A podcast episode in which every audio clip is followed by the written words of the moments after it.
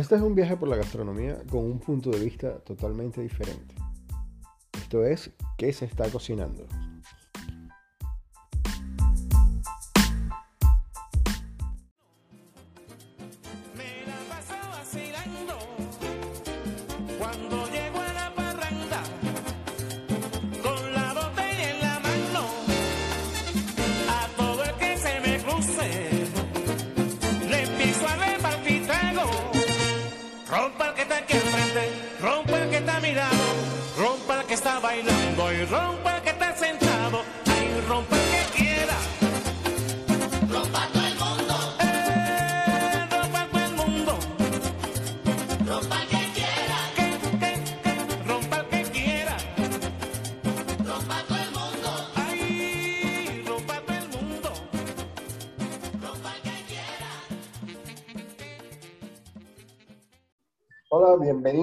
Saludos desde este lado de su dispositivo. Les habla Jair Oliveros. Esto es que se está cocinando y el tema de esta semana es el ron.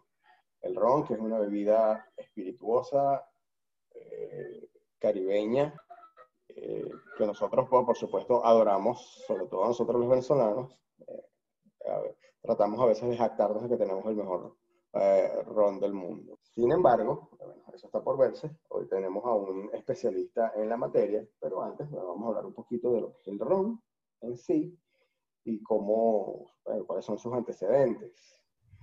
El ron es una bebida alcohólica eh, elaborada a partir de fermentar y después destilar el eh, jugo o la melaza de la caña de azúcar. Y por supuesto, como les dije, la mayor parte de la producción mundial se encuentra en el Caribe, aunque también se produce en Filipinas y en India, hay algunos sitios. Eh, este jugo después de fermentarse eh, se destila a altas temperaturas y bueno, en los alambiques de cobre o acero inoxidable eh, se eh, eh, obtiene esta, el espíritu con alto contenido de etanol, pero eso ya lo vamos a ir viendo sobre la marcha cuando conversemos con nuestro invitado de esta semana.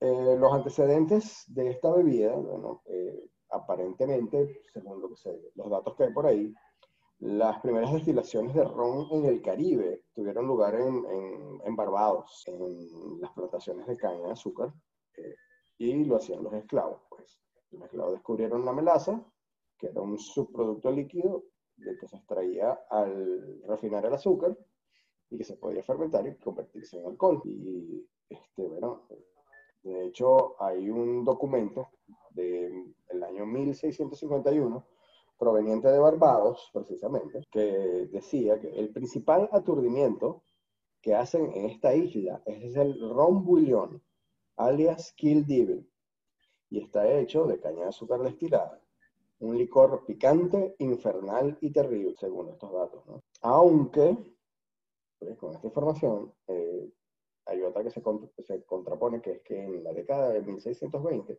también se producía ron en Brasil. Hay muchos historiadores que creen que el ron llegó a Barbados junto con la caña de azúcar y sus métodos de cultivo desde el continente, desde Brasil principalmente. Pero bueno, vamos a conversar esta semana con eh, mi buen amigo y eh, bartender y especializado en ron, Víctor Sánchez, que está este, en, en, directo desde Venezuela. Hola Víctor, ¿cómo estás? Jair, ¿cómo estás? Un placer saludarte.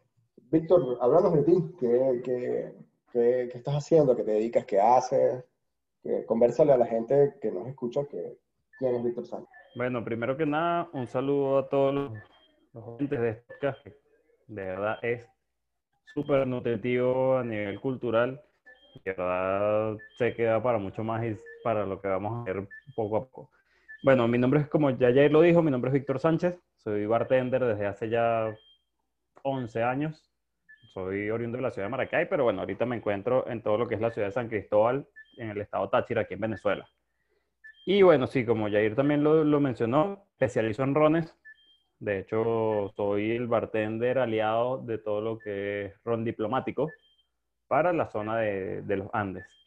Así que bueno, poco a poco me he ido especializando en esta bebida espirituosa que Nosotros aquí en Venezuela decimos que tenemos el mejor ron del mundo y de hecho tenemos los rones más premiados del mundo. Así que bueno, verdad que creo que tenemos bastante cosas con que respaldar que somos el mejor país productor de ron a nivel mundial.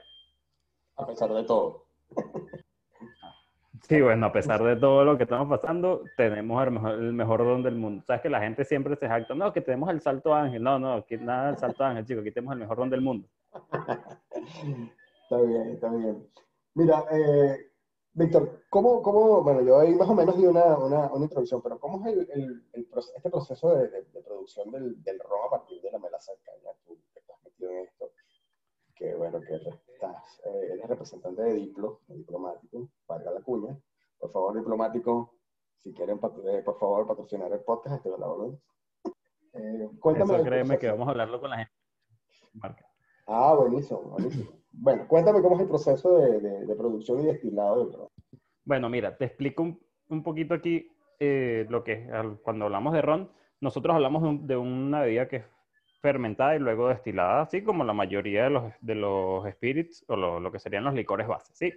El ron tiene una característica bastante peculiar, que es que nadie sabe de dónde viene realmente, porque obviamente llega con todo el tema de la, de conquista, de la colonización de a, a- a todo lo que es América. Y bueno, sabes que ellos, Cristóbal Colón trae la azúcar a todo lo que es, lo que hoy en día es, la- que es el primer asentamiento él planta caña de azúcar como tal, y él se lo trae de Nueva Guinea. Ok.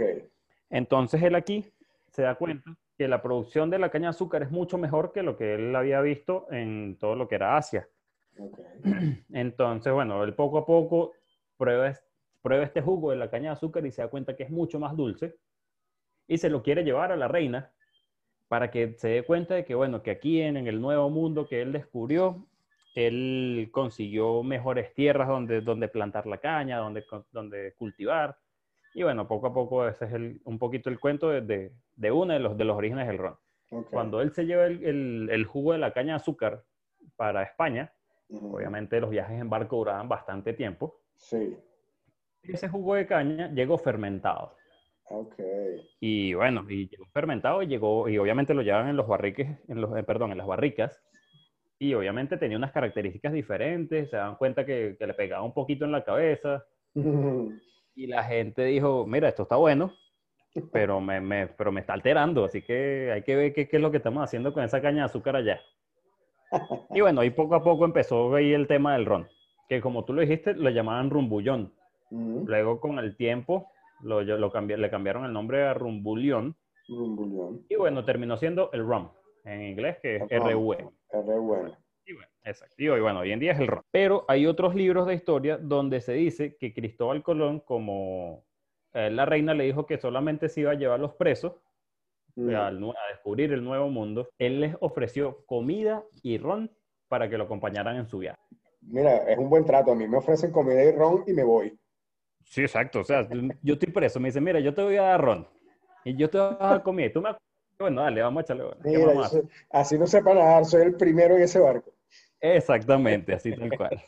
Entonces, bueno, eh, está ahí ese tema de, de, de dónde nace el ron, pero bueno, sabemos que Cristóbal Colón está metido ahí en ese rollo y en ese cuento de- del ron como tal, por el tema de la caña azúcar.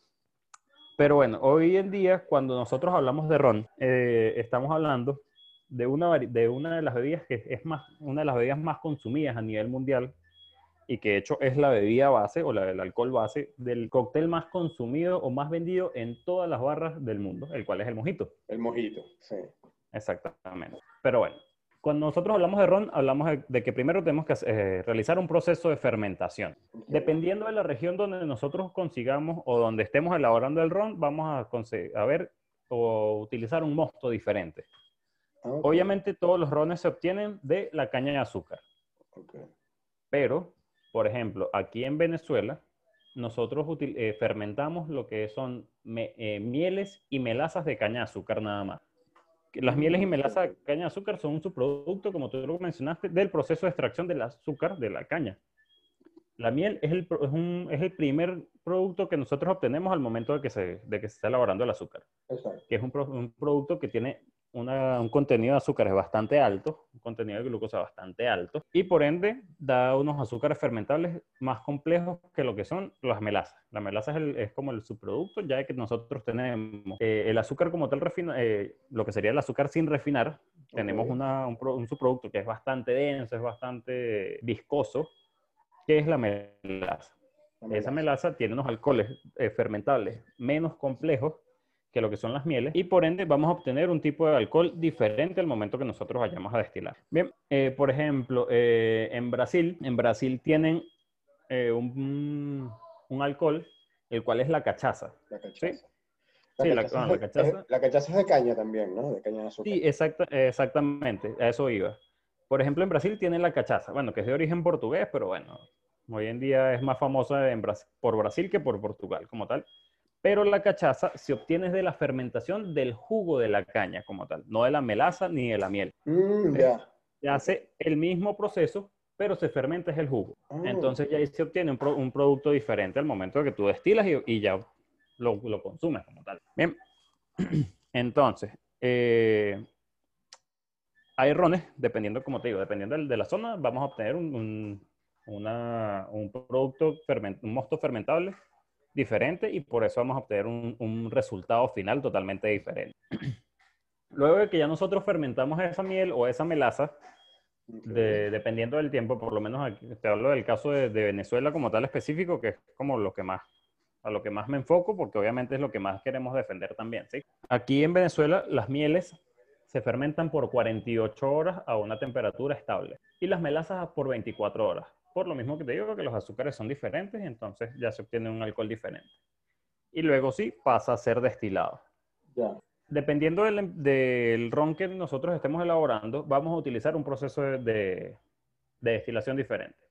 Pueden ser ollas de cobre o ollas de acero inoxidable, que son los alambiques tradicionales, o pueden ser columnas de destilación continua, que de eso es uno de los, de los métodos que utiliza, por ejemplo, la Hacienda Santa Teresa, que de hecho eh, fueron uno de los que, de que ayudó a crear esas columnas, que bueno, es el método Volmer. Sí, en honor a los, a los creadores de, de, de- a los fundadores de esa tienda. Ok. Bueno, y ahí vamos a obtener un alcohol diferente y luego pasamos al em- al envejecido. Cuando nosotros pasamos al envejecido, vamos a lo que es la, el añejamiento en barricas. Dependiendo de la madera que estemos utilizando, vamos a obtener unas propiedades, organ- unas, unas propiedades organolépticas en cuanto a sabor, en cuanto a aroma, totalmente diferentes a lo que es, por ejemplo, a lo que podamos obtener de otras. Ok. El caso más común o las barricas más comunes que se utilizan son las barricas de roble blanco americano, que son las mismas que se utilizan para añejar el whisky, las mismas que se utilizan para añejar el bourbon, ¿sí? Mm, Porque es la madera como más versátil para poder añejar. oh, fíjate sí. tú. Y bueno, ya ahí sí dependiendo de los años que lo dejemos, ya él va a obtener más sabor, más aroma, y ya ahí sí va a tener una merma, un proceso de cuidado más, más, más preciso para poder tener un, un producto de mejor calidad. Y bueno, ahí sí depende mucho, como te digo, de, de cada empresa o de cada marca que lo quiera, lo que esté elaborando como tal. Ok, y esta, esta, esta fermentación en barrica eh, se puede- o sea, lleva, lleva, lleva qué lapso de tiempo por lo general para que tengas un, un- un buen producto, pues, para que el ron sea un producto que tú digas, bueno, estoy, estoy, ofreciendo un ron de calidad. ¿Qué, qué tiempo es el mínimo que debe estar el ron en la barrica? Ok, en la barrica lo que hacemos es, es, añe- es añejarlo como tal, ¿sí? Añejarlo, ok. A nivel mundial, a nivel mundial, eh, no hay un estándar como tal de que no, bueno, tiene que tener, por ejemplo, no sé, siete años en barrica para poder llamarse ron. No, a nivel mundial no existe eso como tal. Y hay marcas que a los seis meses o la dentro de, ese- dentro de esas barricas y lo empiezan a llamar ron. Ok, Aquí en Venezuela, una denominación de origen controlada. ¿Sí? Sí. Que eso se da, bueno, gracias a que en el año 1954, si no me, si no me equivoco, eh, aquí hubo un, una- un problema bastante grande entre, los- entre las empresas roneras. En ese entonces ya estaba Cacique, estaba Pampero y estaba Santa Teresa. Que son las tres grandes de allá. Santa Teresa, sí, como las tres empresas más eh, que siempre estuvieron más sonadas, bueno, que ahorita ya, ya se han ido desplazando con, con las otras marcas que han ido, su- han ido surgiendo, pero que igualmente tienen bastante poder en el mercado, o que tienen bastante presencia en el mercado. Bueno, en ese entonces estaba, estaba, no había una ley como tal que, que dijera que, bueno, que mira, tenemos que mantener este tiempo el ron en barrica para poder que se, llama, se llame ron. Pero había un problema entre estas tres grandes empresas, que era que Santa Teresa eh, tenía el 80% del mercado para él solo. Y Mm, Cacique y Pampero estaban, a- al borde de la quiebra. Entonces, ellos empiezan a hablar o empiezan a hacer unas negociaciones con el, el presidente de, ese momento, el cual era Marcos Pérez Jiménez. parece que me- sí. Y, él empieza, y ellos empiezan a negociar, empiezan poco a poco a llegar a un acuerdo y llegan y dicen, mira, nosotros tenemos ahí un ron que no hemos podido embotellar porque no tenemos, eh, no tenemos presencia en el mercado, no tenemos ventas y nos necesitamos sacar ese ron. Y de hecho llegaron, bueno, más o menos ahí simulando la cosa. Ajá, ¿cuánto tiempo tienen ustedes ahí ese ron guardado? No, nosotros tenemos más de dos años guardado ese ron y todavía no lo hemos podido embotellar. Bueno, está bien. Entonces no, ah, llegaron ahí un acuerdo entre ellos y entonces empieza la promulgación de la ley de aquí de, de bebidas alcohólicas, que es que Mm. el ron, para poder llamarse ron, necesita tener por lo menos dos años en barrica. Ok. Entonces eso obligó a Santa Teresa a guardarse, porque ellos a los seis meses ya estaban sacando ron. Mm, Entonces ellos lo- los obligó a guardarse y entonces Pampero y Cacique empezaron a vender todo lo que tenían ahí. wow, Ya eso, después, eso fue una movida de marketing y de control de mercado brutal, ¿no? sí, sí, total, total. Ellos agarraron y a Santa Teresa le dijeron, tú no vas a vender más nada hasta dentro de año y medio. Y Santa Teresa sí guarda esta gente que no me deja vender, Y nada, sí, pasó ese tiempo. Pampero y Cacique sacaron todo lo que tenían. Obviamente, como ellos tenían rones guardados, pudieron embotellar y seguir, y seguir vendiendo. Y obviamente por eso llegaron a ser hoy en día una de las marcas más vendidas a nivel nacional. Porque se adueñaron del mercado en ese tiempo. Sí, entonces aquí en Venezuela tenemos esa característica. Como nosotros tenemos una denominación de origen controlada, la cual es ron de Venezuela, que te dice que tienes que tener por lo menos dos años en barrica, un ron aquí en Venezuela que tenga menos de, de ese tiempo no se llama ron. Por eso aquí en Venezuela existen mucho lo que son licores de ron licores de o ron. licores a base de ron. Exactamente. ¿Ves? Entonces, esa es la, la cuestión aquí en Venezuela. Y bueno, como te digo, con las marcas, a nivel mundial es eso. O sea, no, como no tienen un tiempo específico así de decir, no, bueno, para que, como yo puedo sacar el ron a los seis meses, lo saco a los seis meses. Otros lo sacarán a los, a los dos años, otros le lo dejan tiempo y los seis años. Eso también depende mucho del producto de que quiere ofrecer una empresa como tal, ¿ves? Ya. Pero bueno, aquí en, en Venezuela es esa, es esa cuestión. pues, por lo menos. Ok, Mínimo, mínimo entonces dos años en barrica para que pueda después salir a, al mercado. En Venezuela. A salir al mercado y llamarse ron, exacto. Ok, ok. En Fíjate, Venezuela. Sí, a nivel mundial no, no, no hay un tiempo específico como tal. Entiendo. Sí, bueno, fíjate, porque yo eh, el- cuando, cuando vivía en Panamá, en Panamá ellos tienen su, su eh, ron abuelo, que eh, es una, bueno, valga la cuña también, ah, me da igual. Eh, ron abuelo tiene eh, el ron abuelo de 8 años y el ron abuelo de 12 años.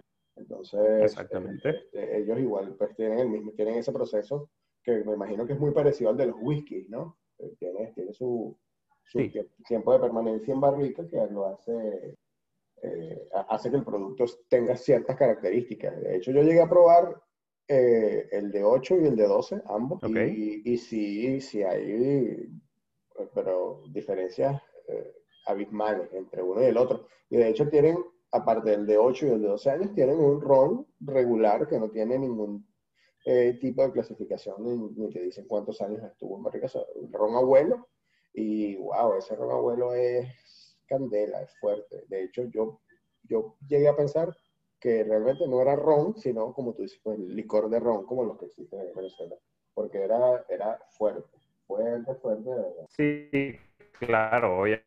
Mientras más tiempo pase en barrica, él va a suavizar mucho los sabores, va a bajar todo lo que es ese, ese sabor alcoholado como tal y va a tener propiedades de madera.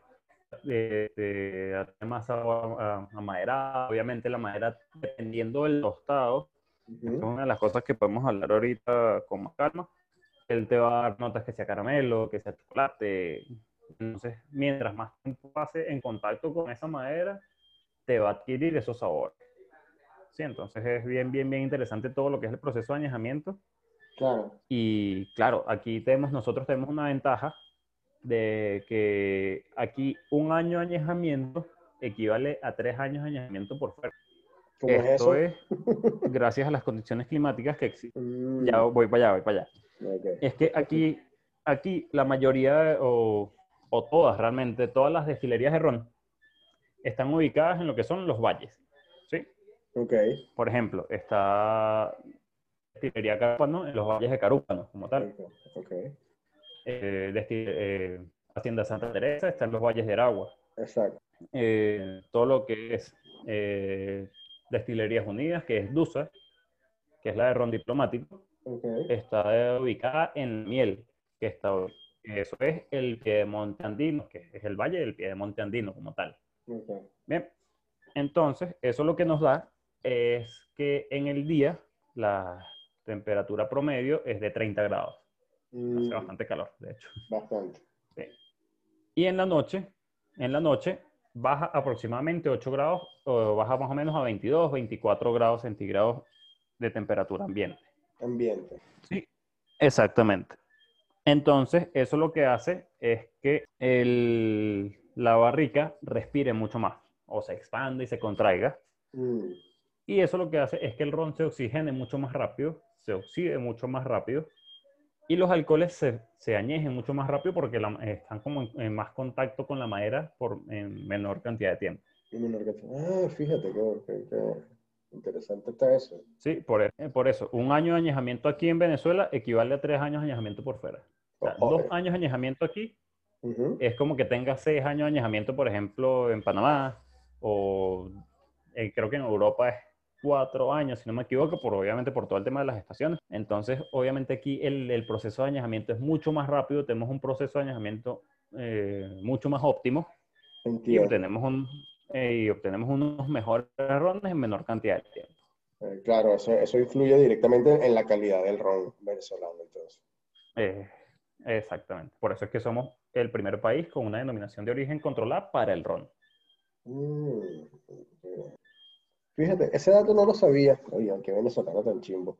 Este, no sabía que teníamos denominación de origen controlada eh, para el ron. Pero, eh, wow, eso, eso nos pone en, en- en- en- en un buen lugar entonces. Ok, chévere. Ajá, este, bueno, dicho todo esto, entonces podemos decir que de- de- o sea, en- eh, debido a, a- a todas estas, estas pequeñas variantes en, en- en- en el destilado, en la fermentación, hay una clasificación del ron, hay diferentes tipos de ron.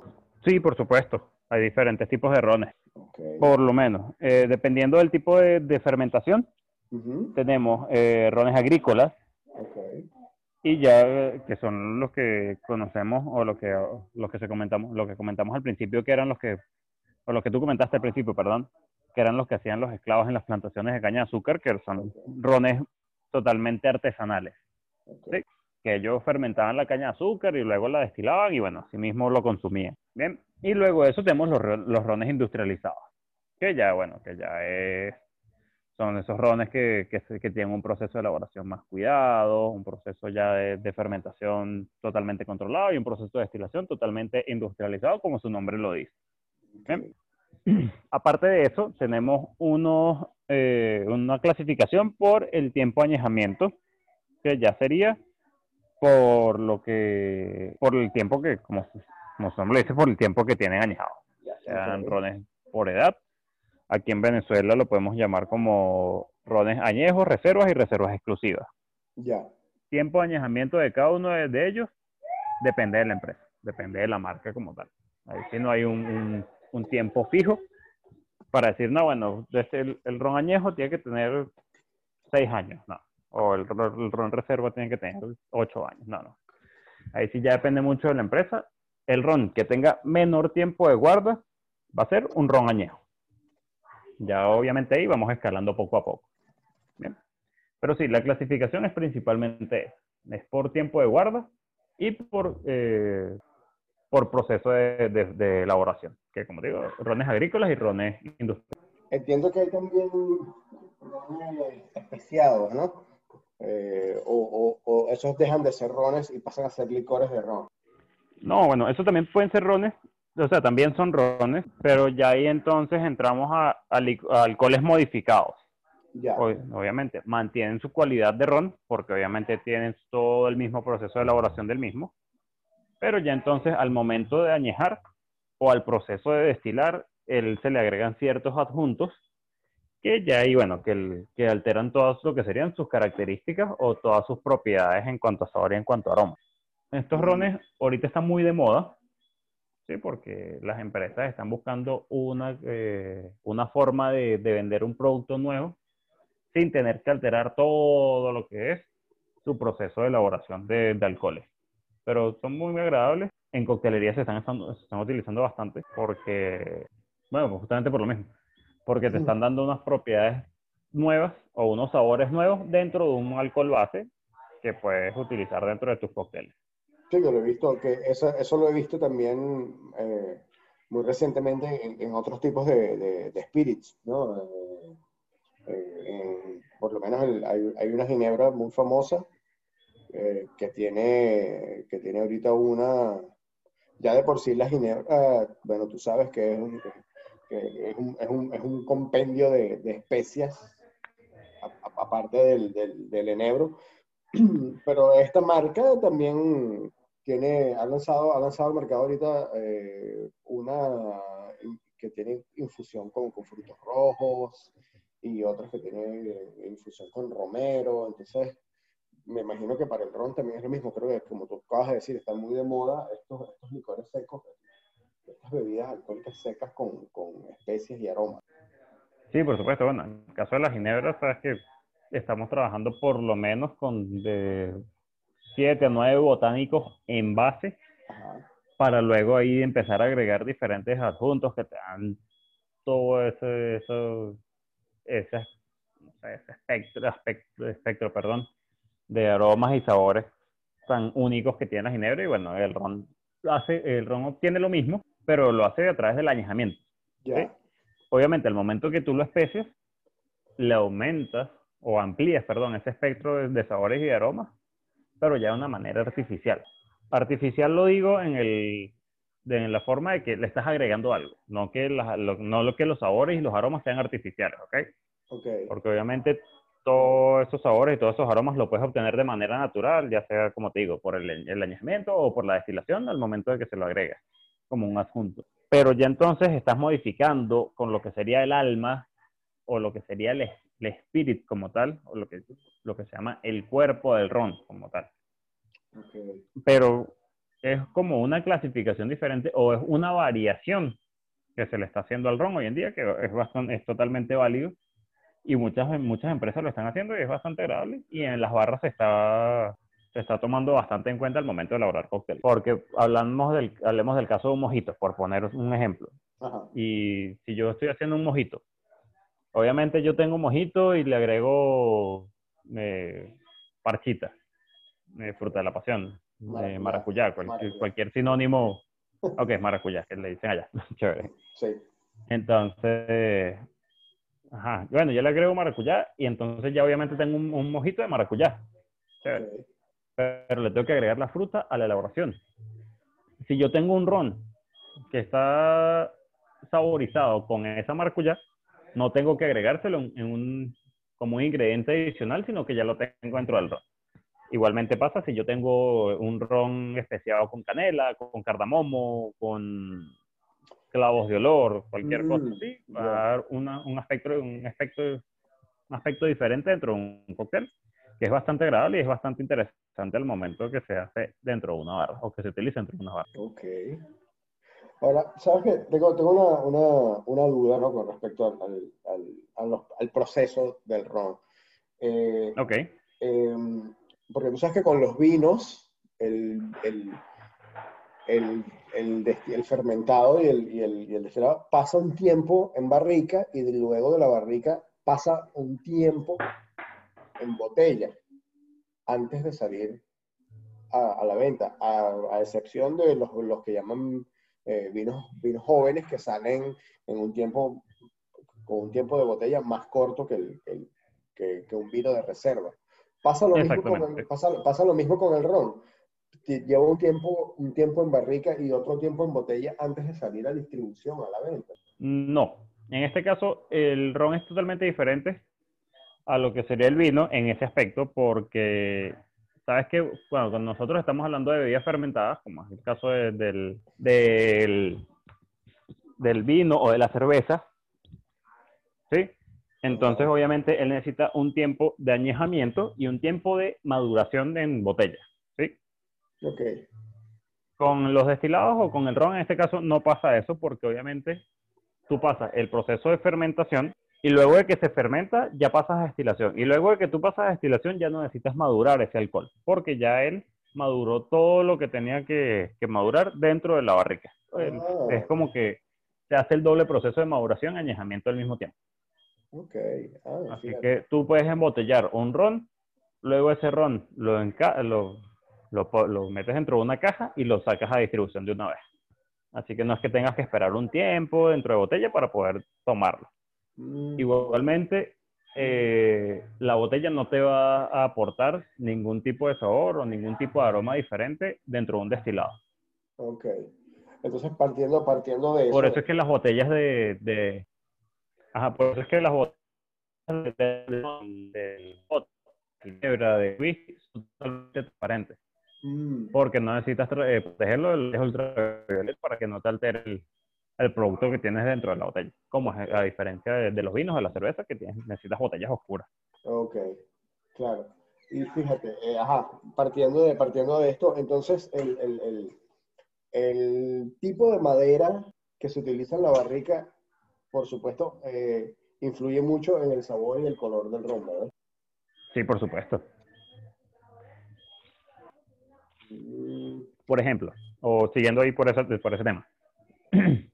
Eh, a la barrica, por la parte de adentro, se le hace un proceso de quemado, eh, que aquí que se conoce también como, un- como el chirriado. El chirriado de la barrica eh, pasa de eh, suave a intenso. No recuerdo exactamente los términos que se ahorita, pero vamos a poner eh, así. Pasa muy suave, suave, intermedio, eh, os- oscuro, muy oscuro, intenso. Por ponerte un ejemplo así más, eh, bastante básico de, de- de los- del tostado que lleva la madera.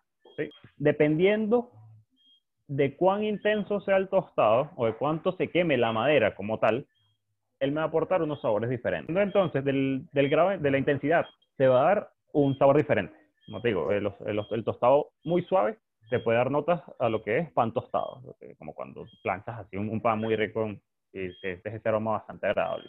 Bien. Eh, luego, si los aromas suaves te dan notas a frutos secos, ¿sí? a todo lo que sería nueces, almendras, eh, merey, ¿sí? esas, esas, esas frutas que, que son bastante agradables. Luego, si pasas un tostado intermedio, tienes notas más parecidas a lo que sería la vainilla, lo que serían frutos rojos, como ciruela, como pasa, mm, Luego lo que sería el tostado oscuro, eh, notas como a caramelo, súper rico, y combinarlo con ron, oscuro y cacao. ¿sí? ok, Por eso, dependiendo de cuán intenso sea el quemado que se le hace a la barrica, vas a obtener esos sabores dentro del ron. ¿Qué pasa? Sabes que cada barrica está hecha de listones, o por Sí, sí, cada barrica está hecha como de, de, de tira, de madera, ¿sí? Entonces, cada barrica se tiene que, tiene que darle, a cada barrica, a cada, perdón, a cada listón tienes que darle un chirriado diferente para poder hacer, para poder hacer esos matices de sabor dentro del ron. Es un proceso bastante interesante eso. Es bien, bien, bien chévere, es bien, bien interesante. Hay que estudiar bastante lo que sería el espectro de aromas que te da y de sabores que te da cada uno del tostado para saber cuándo, lo, cuándo parar de quemarlo y cuándo dejarlo así. Mm, entiendo.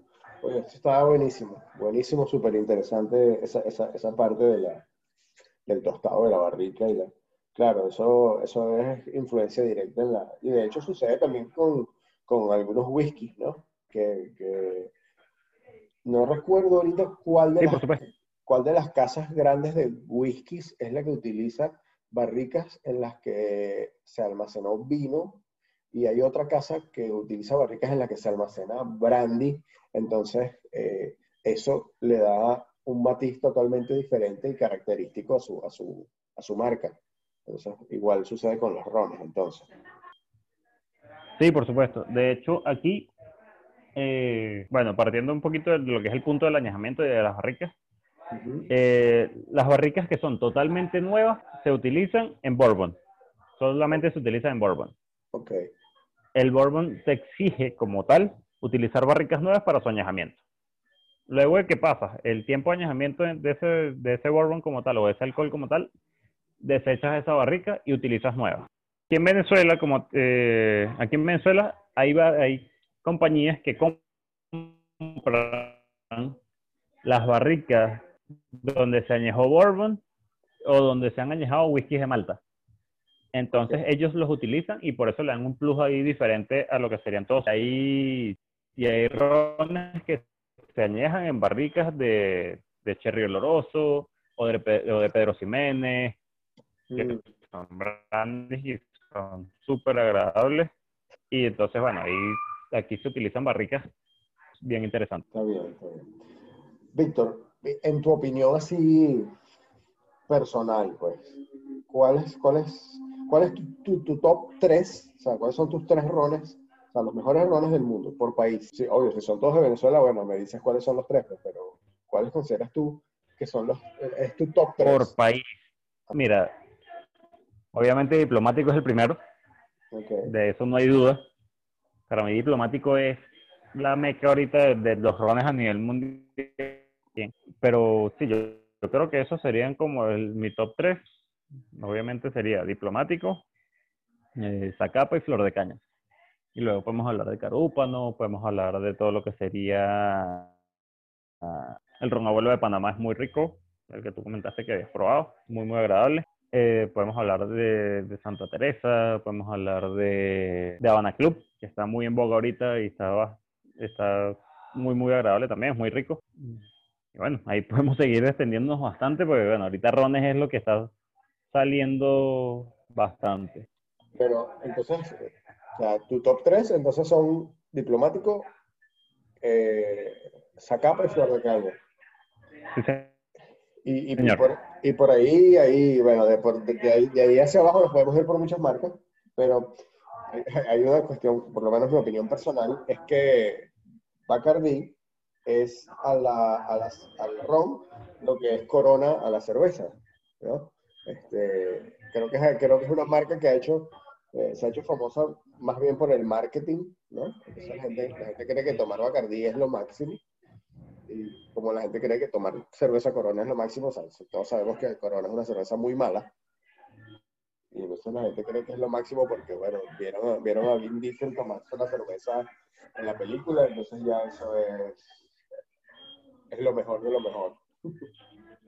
Sí, bueno, sabes que te está, que estaba comentando justamente eso, de que bueno, que hay marcas que tienen 500 años en el mundo haciendo ron. ¿sí? Entonces, la vaina es, perdón, la cuestión es que es que la gente cree que como to- yo tomo esta marca que, que es súper famosa, yo soy lo máximo, o que esa marca es lo máximo. Chamo, Yo he probado Bacardi, ¿sí? sí. Y la gente está loca. Con todo el respeto del mundo. Sí, no, yo La gente está lo- loca. sí, O sea, yo aquí, yo aquí agarro un licor de ron, que bueno, que, que no es porque lo haga la misma empresa de, de- de ron diplomático ni nada, nada por el estilo, que se llama Cinco Estrellas, Ajá, ¿sí? Es un licor de ron que tiene 16, de, perdón, entre 12 y 18 meses de añejamiento, ok. ¿sí? Y lo pongo al lado de un Bacardí y es mejor. Imagínate tú. Y te sea, no es que no es, no es que quiera decir que la gente de Bacardí no sabe lo que está haciendo, sino que tiene muy buena publicidad. Los felicito por su publicidad. Sí, sí, realmente. Y Mira, y te voy a decir algo, eh, que esa comparación está heavy porque cinco estrellas, wow, yo recuerdo haber tomado cinco estrellas varias veces y es algo que de verdad te voltea el cerebro, ¿viste? Es altamente peligroso. Entonces, imagínate, si eso así es que tú me lo estás diciendo, es de mejor calidad que el, que el Bacardí, bueno, ahí dejo eso. Sí, o sea, como te digo también, es cuestión mucho, es cuestión personal también, pero yo defiendo mucho lo que hacemos aquí. Entonces, no, yo siempre invito a la gente a que prueben cosas diferentes. Claro, es que eso, eso es lo que tienen que hacer. O sea, Sí, por supuesto. O sea, prueben cosas diferentes y que, y que comparen. Simplemente que comparen y den su opinión personal. No se dejen guiar por lo que la gente le diga, no, este es mejor que otro, esto es peor que tales, sino que atrévanse, prueben un poquito y después cada quien haga su, su opinión personal. Claro. Mira, hay un asunto, hay un asunto que, que- que- que es un tema, ¿no? Que mucha gente le tiene miedo al, al- al- ron, por, porque, bueno, como, como, como decía yo al principio, en, en ese, en ese documento de 1652, eh, o sea, es un licor picante, seco, caliente, y hay mucha gente que le tiene como que eh, respeto al ron, y mucha gente no toma ron porque también piensa que la resaca al día siguiente eh, va a ser, va a ser este, bien difícil, ¿no? Eh, yo pienso que el- dependiendo también de la calidad del ron, va, va, va, eso, eso- eso va como que a, a- a variar, ¿no? Porque fíjate, hablamos de, de, de cinco estrellas, que es un licor de ron, como tú me estás diciendo, y wow, eh, eso produce, eso produce unas borracheras brutales. Ah, Yo no he visto a nadie que haya tomado cinco estrellas y que, y que esté parado toda la noche. Eso va, va directo a la lona. Y, y, y, el- y la, y la Ah, resaca. pero ya va, eso depende, eso depende mucho del- de la persona. Yo, yo defiendo mucho el 5 estrellas. Yo veo muchos 5 estrellas. Ah, sí, Sí, sí, yo veo muchos 5 estrellas. eh, Me, me gusta mucho el 5 estrellas. Tiene un sabor bastante rico. Así y, que bueno, ajá, y- y disculpa es- que te interrumpa. No, tranquilo. Y es económico, ¿no? De paso, entonces, o sea, es, Sí, vale, es- total. una relación, la relación de precio con, con, con el diplomático reserva, por supuesto, es, es- es muy amplia, ¿no? Entonces, igual es más accesible. Mira, eh, el 5 estrellas ahorita es el es Xiaomi aquí en Venezuela. eh, Tienes una relación precio-calidad bastante buena. está bien, está bien eso. Mira, ¿qué, qué, qué, qué, qué anécdotas tienes tú por ahí, así de, de borracheras con ron o, o no, propias o ajenas? Ah, borracheras con ron, qué complicado. Sabes que una vez, una vez, es, da esta pena y todo. Y si me están escuchando los que, los que me contrataron en ese momento, me disculpo. Una vez nada, yo me contrataron para un evento. Ok, Me contrataron para un evento en, en- que era como la celebración de la, la fiesta anual de la Casa de Licoreros del Táchira. ok. Así que bueno, lo que había era, lo que sobraba era, era alcohol para beber ese día. Y obviamente yo estaba viendo ron, así dele, venteado. Y nada, dele, dele, y ron, y ron. Me di como botella y media yo solo. Chamo, me volví de trapo. De paso, no, me dijeron, no, si tranquilo, nosotros tenemos la cena. Me dieron una parrilla y toda fría como a las 3 de la mañana. Wow. Y no, llegué, fue mal a la casa. Al- eso fue un domingo de paso. Y yo al día siguiente tenía que trabajar. Yo trabajaba en ese entonces en un café. Que, y no, no pude, no pude, no pude. Me- al, día, al, día, al día siguiente yo amanecí con fiebre, temblé, que yo llamé a la, a la chama- al- a los dueños del café. No, mire, no puedo ir, estoy muy enfermo. No sé qué, qué pasó. Yo no soy así, yo siempre voy pero de verdad me siento muy mal. Claro, yo no les dije nada que estaba viviendo el día anterior. No, pero fue loco, loco. Y ese día fue, creo que ha sido la peor así con Ron que, que he tenido. Y bueno, una vez que estábamos aquí en la casa, y bueno, sabes que bueno, justamente un caso de bartender, nunca hay nada para preparar cócteles, sino que bebemos ron con lo que hay. Eh, Aquí sí aplicamos el típico cazarrero cuchillo de palo. sí. O sea, llegué- llegamos, bueno, vamos a ver, ¿qué vamos a ver? Yo, yo tengo ron. ¿qué más necesitamos? Y cuando, ay, ¿con qué lo vamos a mezclar yo? Ah, qué buena Buena pregunta. pregunta. Llegué, me metí para la cocina, hay un café que tenía como un litro de café. No, yo, yo soy exagerado para tomar café también. Y yo hago como dos litros de café en la mañana. Somos parte Y eso me dura como, y eso me dura como hasta las 2 de la tarde. Wow. Y me quedó como, y tenía como un litro de café ahí. Y yo dije, bueno, vamos a- hoy les voy a preparar cócteles. Y Ah, agarré, hice un jarabe, un almíbar, un jarabe simple, un sirope simple, que es agua y azúcar, pues eso no tiene nada, Claro. nada del otro mundo. Pero los que están escuchando y quieran anotar la receta, se las recomiendo. Y entonces agarran ron, agarré en una coctelera, eh, agregué ron, le agregué el sirope simple y agregué café. Y bello, el cóctel. Claro, obviamente el café, como está frío y al momento que tú lo bates, hace una espuma hermosa y todo el mundo así encantado. No, qué, qué bonito, no, eso está buenísimo, ¿qué tal? Chamo, nos bebimos como, como dos litros de ron con café y azúcar. Wow. Cuando me di cuenta, yo estaba fino, pues ya, normal, ya, ya, ya acostumbrado a ver cualquier cosa, pero cuando vi a todos los demás, chamo, estaban era tirados en el piso. Yo- Estaban Derrotados. haciendo cola para el baño, pero para vomitar. Abatidos. Totalmente. Y bueno, nada, de verdad el ron es, es hermoso. Te puede tratar, te puede tratar tan bien como tú lo trates a él, o te puede tratar tan mal como lo esperes en la noche. Ah, bueno, qué bueno eso. Mira, Víctor, hablemos, hablemos así, bueno, vamos a, me voy a tomar la licencia de hablar, eh, bueno, también, porque, bueno, eh, tú me lo pediste, vamos, vamos a hablar de la marca con la que tú trabajas, que, perfecto. que, que- que, o sea, tengo que decirlo, es, es de los rones venezolanos, es mi favorito de siempre. Eh, no he probado todavía un ron con la calidad que tiene diplomático. Eh, bueno, me, tengo, me, tengo, que- me tengo que ganar ese patrocinio como sea, pero es verdad. Ah, está bien, está bien, hay que, hay que hablar con la marca, hay que patrocinar este podcast. Por Sí, sí. Este, háblame de la marca, háblame de la marca y cómo llegaste a trabajar con la marca. supuesto. Estamos hablando de rones que ya son de calidad premium aquí en Venezuela, ¿sí? Ok. Y no nada más en Venezuela, sino que es a nivel mundial. ¿Bien?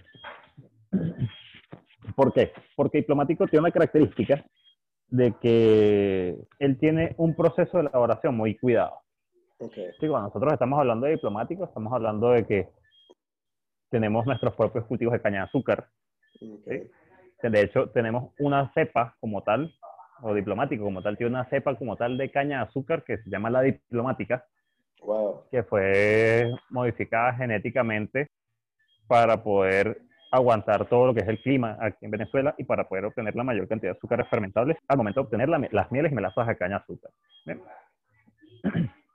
Aparte de eso, eh, las- eh, la levadura que se utiliza al momento de la fermentación es una cepa especial desarrollada para- por la empresa para poder elaborar diplomático como tal. Wow. Bien, o sea, ya por ahí estamos empezando. Estamos hablando de que tenemos eh, materias primas únicas en el mercado y que se cuidan muchísimo al momento de elaborar un ron. O al momento de elaborar nuestro ron. aparte, bueno, aparte de eso, obviamente, eh, la planta como tal, o lo que sería Destilerías Unidas, que es la planta de diplomático, eh, fue premiada en el año 2013, si no me equivoco, en el UK Ron Fest, como la mejor destilería del mundo. Y es la destilería más versátil de Venezuela. Sea, por todos los procesos que tiene. ¿sí? wow. ¿Qué pasa con diplomático? Con diplomático nosotros agarramos, en diplomático o en DUSA como tal, se hace la zafra de la caña de azúcar, que es la recolecta como tal de la caña de azúcar, se lleva el azúcar a las centrales azucareras y, se, eh, y luego eso se recoge todo lo que serían las mieles y melazas de caña de azúcar. Bien. Eh, nos- en la empresa existen tanques que agarran 15.000 toneladas de, de melaza para asegurar la producción de, de ron de todo, o sea, que nunca falte ron en Venezuela, Ok. que nunca falte diplomático en Venezuela. Bien. Luego de que, de que llega la melaza, se descarguen los tanques y pasa a lo que serían los tanques de fermentación. Son tanques de fermentación de 100.000 litros, donde solamente el 10% eh, se utiliza o son aprovechables o son se, se utilizan para alcohol. Ese 10 por, todo eso se fermenta y solamente 10.000 litros se utilizan para elaborar alcohol. Ok. Bien. Diplomático tiene una característica de que él utiliza tres sistemas de destilación diferentes que son únicos en el mundo. Bien, utiliza Mm. unos alambiques de cobre, eh, pero que son especia- especiales para que, bueno, que se instalaron en la, en la empresa como tal en el año 1959. Ok. Esto da como resultado, ya te voy a dar el nombre exacto que lo tengo por aquí anotado. Esto da como resultado unos alcoholes, eh, unos alcoholes pesados que se utilizan en la elaboración de los, de los rones como tal. Bien, esto, luego de esto, tenemos otro sistema de destilación, que es el Batch Kettle, que es una, una destilación eh, por cargas, que es igualmente una destilación fragmentada, una destilación discontinua, pero que tiene una característica que es muy similar a lo que es el, el- el- el- a lo que es el, alambique, perdón, el, el, el- exacto, el Kettle, que es muy parecido a un alambique, y esto llega en el año 1959 y viene de Canadá. Sí, eh, y esto, esto se utiliza para elaborar bourbon. Y de hecho es el único sistema de destilación de este tipo que se utiliza para elaborar rones. Eh, no solamente en Venezuela, sino a nivel mundial. Sí, ya por ahí tenemos esa característica. Los alambiques, que era el que te estaba diciendo, que es el pot still, estos vienen de Escocia, que se utilizan para des- destilar whisky. Y esto, bueno, que justamente aquí tiene una doble retorta, que son, es, un es como un doble alambique, que es un alambique, el cuello de cisne pasa a otro alambique y luego llega otro cuello de cisne, y de ahí salen los alcoholes. Es decir, se hace como una doble destilación de estos alcoholes, Que es bastante, bastante agradable, o sea, que es bastante complejo, perdón, y entonces me da como resultado unos rones pesados. En el, en el basquete lo obtengo rones semipesados. Ok. Y por último, tengo, perdón, tengo una columna de destilación, pero es una columna de destilación diferente, que, eh, que, ya, que tiene por nombre una columna Barbet. La columna Barbet llega igualmente en el año 1959, pero esta proviene eh, de Francia, que esta viene de la región de Armagnac ok. y me da como resultado unos alcoholes ligeros, unos alcoholes livianos o ligeros. Sí, pero es diferente a las columnas de destilación a lo que sería el sistema Volmer porque tiene un sistema de retorno totalmente diferente, que bueno, que no, no viene al caso explicarlo muy a fondo porque no, ya ahí tenemos que entrar en procesos químicos y bueno, no, no, vamos, a, no, no vamos a entrar con Bien, esto. me da como resultado esos alcoholes tan interesantes de lo que, que se utilizan para elaborar diplomático. Bien, cuando nosotros hablamos entonces de, de luego todo este sistema de destilación, pasamos a lo que es eh, todo lo que es el embarricado. El embarricado, eh, DUSA como tal, tiene unas bodegas de almacenamiento, que son 23 bodegas de almacenamiento, que tiene capacidad de más de 300.000 barricas. Ok. Esto nos da a entender que tenemos una producción bastante grande de ron, o una producción bastante grande de alcoholes como tal, porque no solo producimos ron, sino que también producimos whisky, pro- producimos eh, ginebras, eh, vodkas, producimos brandy, sí, producimos cocuy, que bueno, que eso en otro momento podemos hablar del cocuy, que es bien interesante también todo lo que es su proceso, pero bueno, sí, entonces diplomático tiene esta característica, que él utiliza unos racks de almacenamiento que son eh, ocho filas de alto, si no me equivoco, ocho o nueve filas, y donde entran cinco barricas. Y los, las bodegas de almacenamiento son enormes, como te digo, o sea, 23, en 23 barricas de almacenamiento tenemos más de 300.000 barriles. Ya te podrás imaginar el tamaño de, de cada una. Bien, estas barricas, al momento de que se llenan. Se marcan y se, y con- se marcan con, ya sea, si es ron con una R, si es whisky con una W, y la fecha en que está en barrica, en que se guardó. Esta, eh, luego de eso, de que pasa el tiempo, eh, pasa el tiempo necesario, se abren esas barricas, esas barricas no se mueven durante, durante todo el tiempo necesario para poder eh, obtener el producto óptimo, y luego sí pasa a lo que sería el proceso de blending cuando nosotros hablamos de un blending, estamos hablan- hablando de un proceso de mezclas.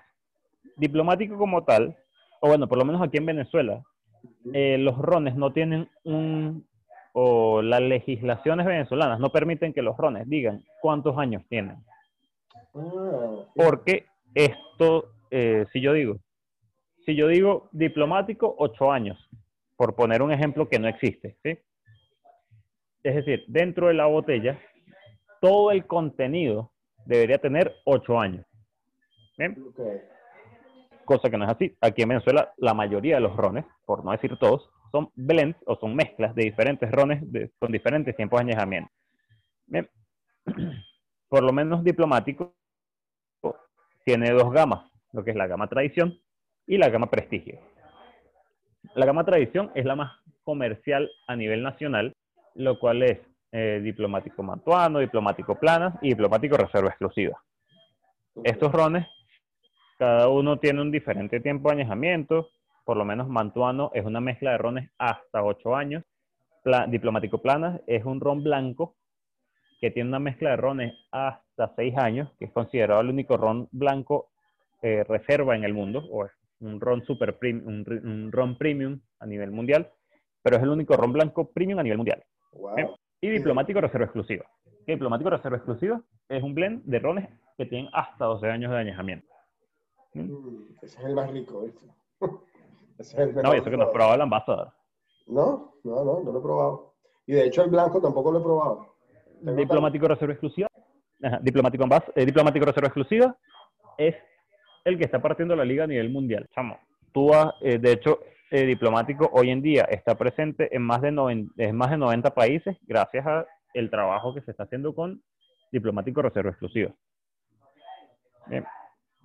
Y poco a poco se eh, ha ido introduciendo el diplomático mantuano, el diplomático plano.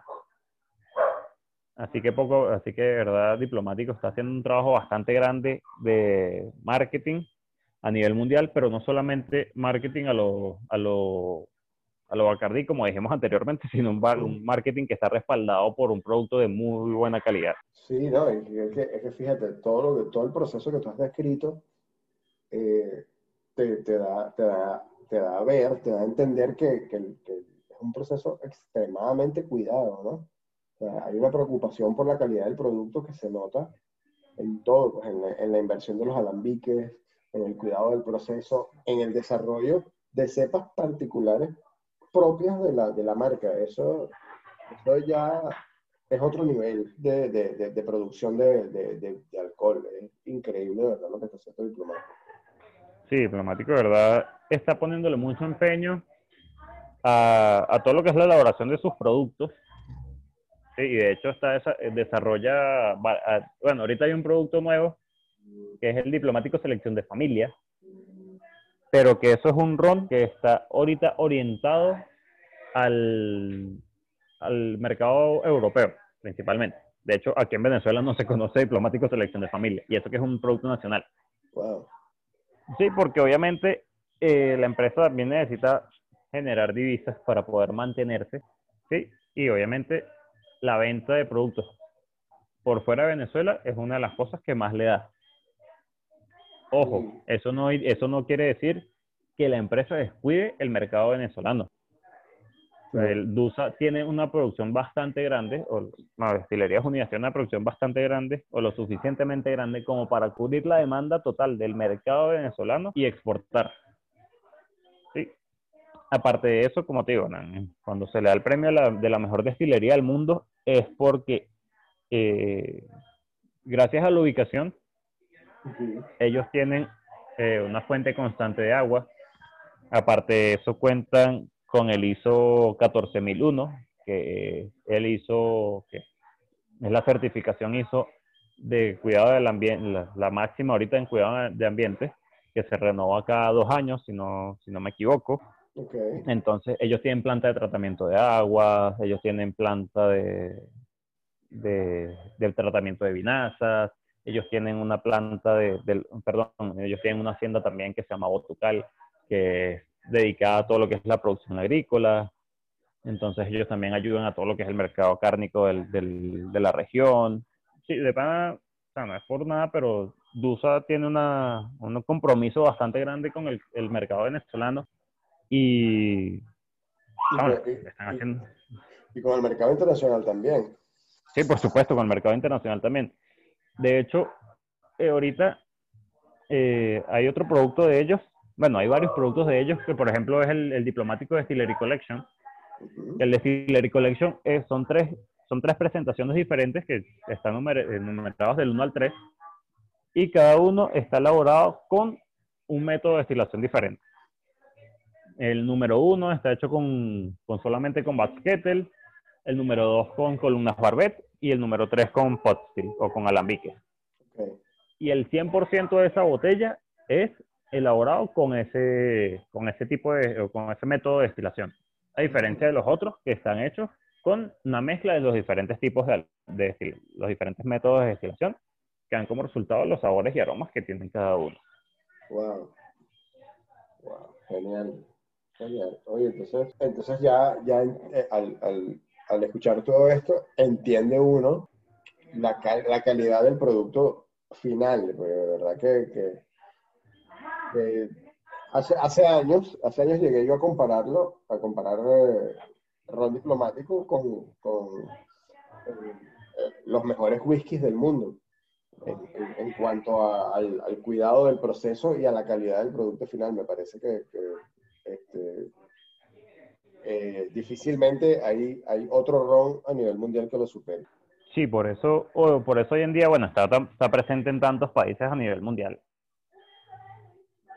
Y bueno, los whiskies, vamos, los whiskies son, son buenísimos, a mucha gente le gusta el whisky, a, a nivel mundial es una de las bebidas también más consumidas, pero el ron está ganándole bastante terreno. Sí, Entonces, y es justamente gracias a eso, porque la gente está apreciando el, el- el producto que se está haciendo, la gente le está gustando el resultado de todo este proceso que se está elaborando. No digo nada más con diplomático, digo también Zacapa, digo también Flor de Caña, digo Santa Teresa, rones venezolanos en general. Entonces, chamo, de verdad es bastante agradable trabajar con este producto y aparte es un producto súper versátil, no solamente en la coctelería, sino en la cocina también. Sí, por supuesto, por supuesto. Ahí, eh, mira, fíjate, yo eh, trabajando en Panamá hace un par de años, ah, dos años y medio aproximadamente, eh, estaba, yo estaba a cargo de la cocina de un, era un gastro, gastropop que le llaman. eh, Ok. nosotros servíamos, o sea, lo que se servía realmente era cervezas artesanales, pero yo tenía la libertad de hacer, eh, hacer en, en la carta lo que, lo que, lo que quisiera. Y Ok. la, teníamos una, por supuesto, al tener cervezas artesanales, nuestra carta era lo que yo digo, pues, comida de borrachos, comida de gordito borracho. Eran, teníamos ham- hamburguesas, eh, buffalo wings, sándwich de el, el Philly, Philadelphia cheesesteak sandwich. Es- Philly cheesesteak. Ok, Ajá. perfecto. Y eso era básicamente lo que nosotros servíamos, eh, picadas, ¿no? Eh, cosas para picar.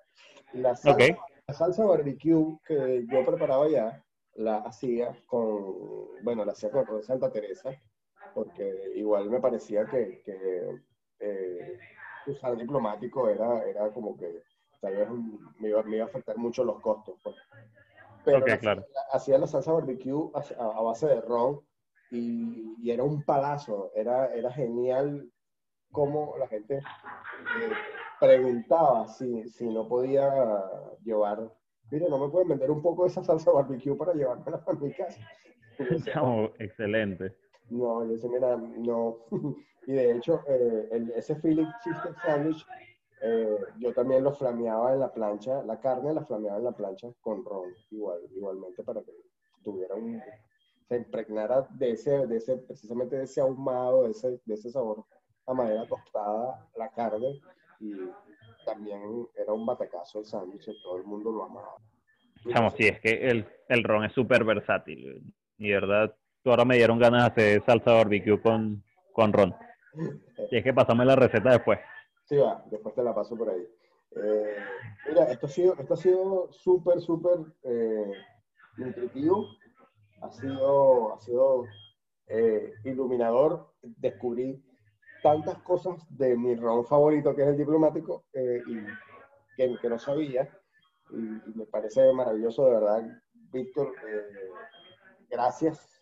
Gracias por, por, por, eh, hacer un espacio en tu tiempo para, para compartir con, con nosotros este- este- estos conocimientos. Eh, ¿Tienes algún mensaje final para, para la gente, para la audiencia? No, verdad, súper agradecido contigo por tomarme en cuenta eh, para poder hablar un poquito y culturizar eh, un poquito más del ron. Como les digo siempre, o lo que siempre digo, o sea, es cuestión de probar, probar, probar, probar, dar su opinión, no se dejen llevar solamente por, por cuál ron está ahorita publicitándose más, sino que cada quien eh, genere su opinión personal y bueno, decidan cuál es su ron favorito, y si es diplomático, mucho mejor, obviamente. Claro. Pero, pero no, no, de verdad, súper agradecido contigo y de verdad, simplemente desearles a todos que sigan disfrutando un buen ron y que bueno, que cualquier cosa estamos siempre en contacto. Dale, listo. Buenísimo. A mí igual, pues no me queda nada más que, bueno, despedirme. Y es, y no, antes recordarles, pues, que pasen por allá por Spotify, le den al botón de seguir para que estén pendientes de cada episodio que se publica. Igual, bueno, sigan, por ahí está el Instagram, la cuenta de Instagram del podcast, igual que se está cocinando, así todo juntito. Vayan por allá, le dan follow. Eh, el que no tenga Spotify, pues puede escucharme en Google Podcast, igual eh, anchor.fm. De hecho, en, en la cuenta de Instagram del podcast están todos los enlaces para que eh, puedan disfrutar de todos los episodios. Eh, próximamente, eh, tengo en planes eh, subir los audios con, con algo de video a, a YouTube para hacerlo un poquito más accesible. Así que ya saben, estamos por ahí pendientes. Y bueno, será hasta la próxima semana. Esto fue